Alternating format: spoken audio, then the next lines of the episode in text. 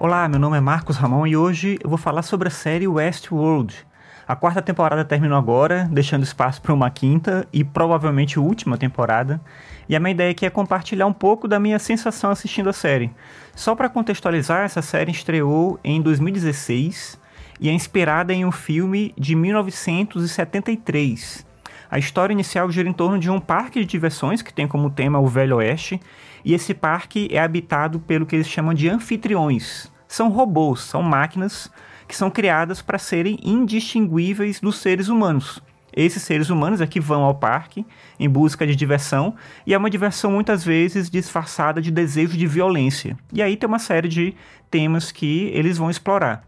Agora, se na primeira e na segunda temporadas a série investe em um clima de suspense que deixa o mistério tanto na mente do espectador quanto nas dúvidas dos personagens, os personagens humanos ou não, eles não sabem de tudo. Nem todos eles têm um plano para resolver alguma coisa, só que todos eles, assim como a gente, eles têm desejo de saber. Então existe uma identificação entre o público e os personagens. Só que a partir da terceira temporada, eles fizeram uma reviravolta que deixou com que o mistério ficasse quase que exclusivamente com quem assiste porque aí os personagens sabem muito, sabem quase tudo, e a gente que assiste precisa ficar correndo atrás de alguma migalha de sentido para tentar entender como as coisas funcionam.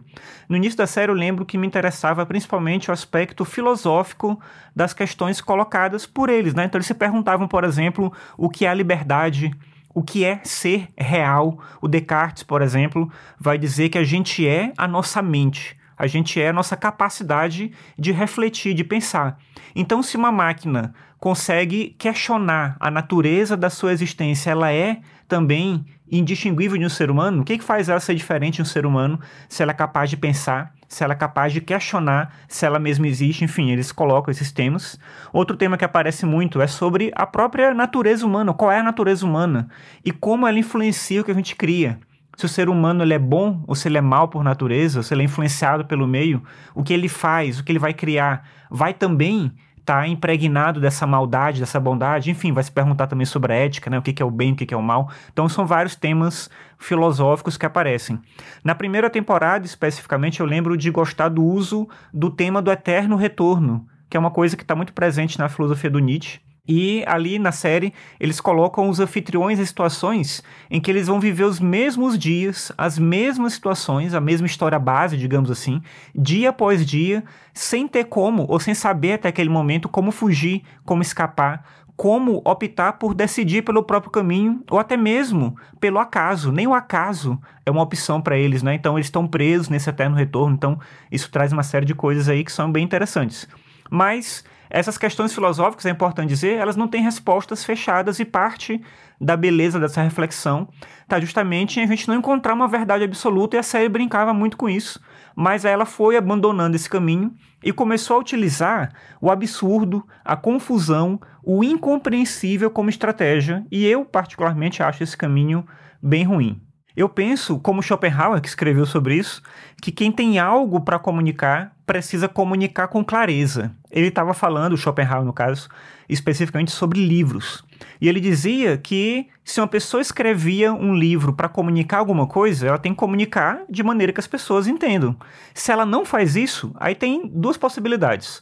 A primeira é incapacidade, é incompetência de saber escrever bem. E o segundo caminho é desonestidade intelectual, ou seja, uma tentativa de confundir de propósito. A pessoa conseguiria escrever com clareza, mas ela decide não fazer isso, ela decide criar confusão, justamente porque talvez o que ela tem a dizer não seja tão importante assim. Mas não é só o Schopenhauer que fala sobre isso. O filósofo espanhol Ortega y Gasset vai dizer, que eu acho que é uma frase bem bonita, ele vai dizer que a clareza é a cortesia do filósofo. Ou seja, a filosofia pode tratar de temas muito complexos, mas na hora de escrever sobre isso, na hora de falar sobre isso, é preciso se fazer entender. E aí a filosofia contemporânea, em muitas situações, não seguiu esse caminho, não seguiu o caminho da clareza. E é por isso que, na mente de muita gente, filosofia é sinônimo de uma coisa sem sentido, ou de um palavreado difícil, de uma coisa indecifrável. Muita gente pensa assim, né? Ao imaginar a palavra filosofia, ao imaginar um texto de filosofia, imediatamente imagina uma coisa complicada demais, que ninguém entende, quase que como um blá blá blá ali que não faz sentido nenhum. E o Westworld ficou assim ficou parecendo um livro do Deleuze. Existe algo a dizer, às vezes tem algo importante a dizer, mas se escolhe de propósito o caminho mais difícil, o caminho mais complicado, porque isso parece criar um ar de seriedade que, na verdade, se a gente pensar bem, é quase infantil. Só para fazer um contraste, eu lembro aqui que muitos artistas, a partir do século XX, optaram por investir na forma em detrimento do conteúdo. Mas eles fazem isso por entenderem que forma é conteúdo. E nesse sentido, eu acho que a escolha deles traz possibilidades interessantes. Primeiro, porque esses artistas exploravam caminhos que iam além da narrativa, além da linguagem, além do que precisa ser compreendido, e depois porque eles não se levavam tão a sério. Ou, se faziam isso, eles não exigiam do público que fizesse o mesmo. Pelo menos, eles não exigiam que o público tivesse que ver eles com essa pretensa seriedade. O público pode gostar ou não gostar, isso é uma decisão de quem está do outro lado. Não é o caso de Westworld, como não é o caso da filosofia contemporânea, porque nesses dois casos, esses dois produtos, digamos assim, querem ser difíceis, porque, sendo complicados, parece que eles dizem algo mais, parece que eles dizem algo muito importante, algo mais relevante e não necessariamente é assim. Eu lembro de uma palestra do Jorge Luiz Borges, uma palestra sobre o livro, sobre o objeto livro. E lá ele escreve que a literatura para ele é uma forma de alegria e que por isso, se a gente lê uma coisa com dificuldade, o autor fracassou.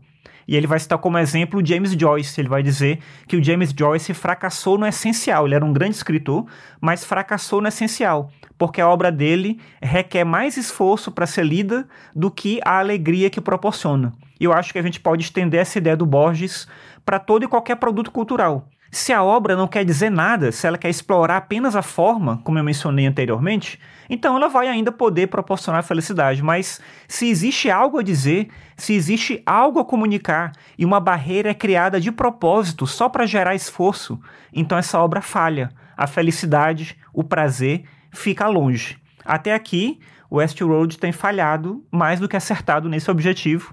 Basta ver agora qual vai ser o caminho para a última temporada.